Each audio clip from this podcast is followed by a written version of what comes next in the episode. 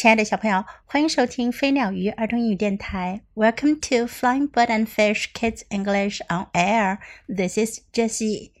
今天 Jessie 老师要为你讲的是《Clara and the Book Wagon》的第三个部分，《The Black Wagon》黑色马车。One summer day, Clara and Papa were weeding the garden patch. 一个夏日，克拉拉和爸爸在菜地里除草。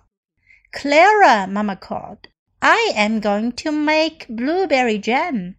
妈妈叫道：“克拉拉，我要做蓝莓酱。Would you like to pick the berries? 你愿意去摘些梅子来吗？”Oh yes, said Clara. 克拉拉说：“哦，是的。” She looked at Papa. 她看着爸爸。Papa smiled. 爸爸笑了。You have been weeding a long time, he said. 他说：“你已经除草除了很长时间了。I will finish this job。我来完成剩下的工作吧。”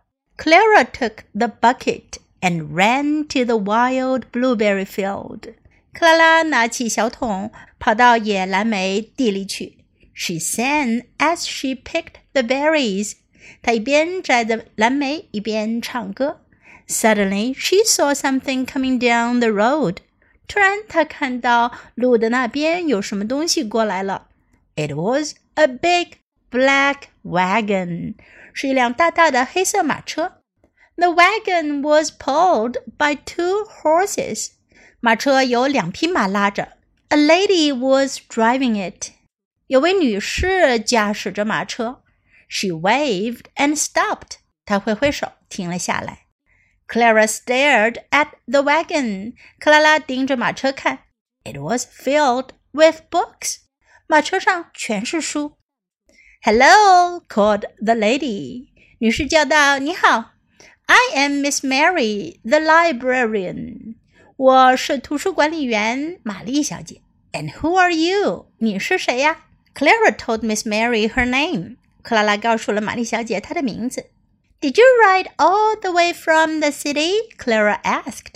克拉拉问道：“你是从城里一路赶的车过来的吗？” Indeed, said Miss Mary. 玛丽小姐说：“确实如此。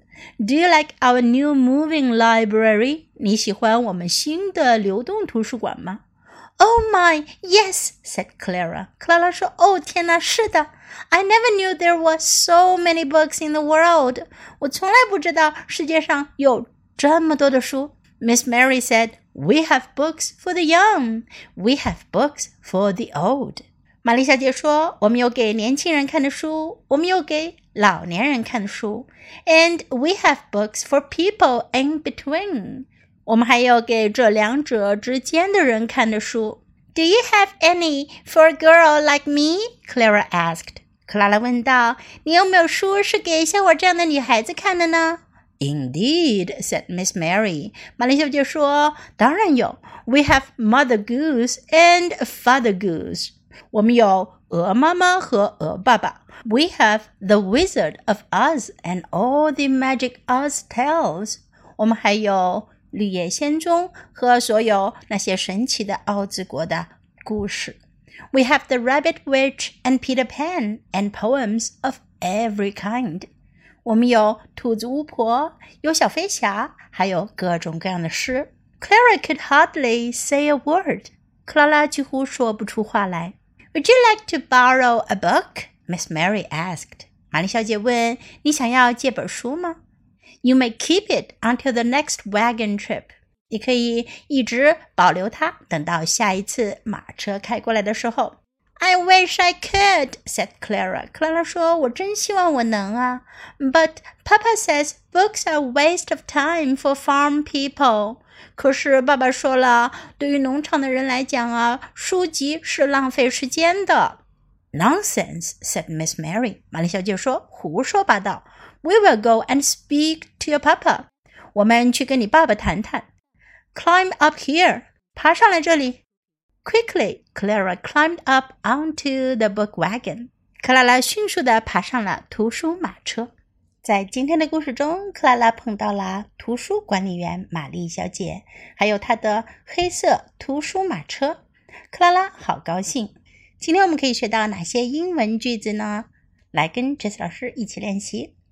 I am going to make blueberry jam。我要做蓝莓酱。Blueberry 蓝莓，blueberry blueberry jam 蓝莓果酱。I'm going to make blueberry jam. Would you like to pick the berries? 你能去采梅子吗？Berries 各种梅子、浆果都可以叫 berries。would you like？你愿意去？你想做什么吗 ？Would you like to pick the berries? I will finish this job. 我要完成这项工作。我来完成这项工作。I will finish this job. I am Miss Mary, the librarian. 我是图书管理员玛丽小姐。I am Miss Mary, the librarian. Who are you? 你是谁？Who are you?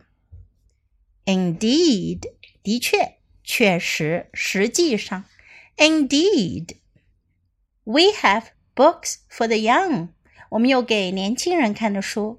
We have books for the young。We have books for the old。我们有给老人家看的书。We have books for the old。Would you like to borrow a book？你想要借一本书吗？Borrow，借。would you like to borrow a book? I wish I could. 我真希望我能。I wish I could.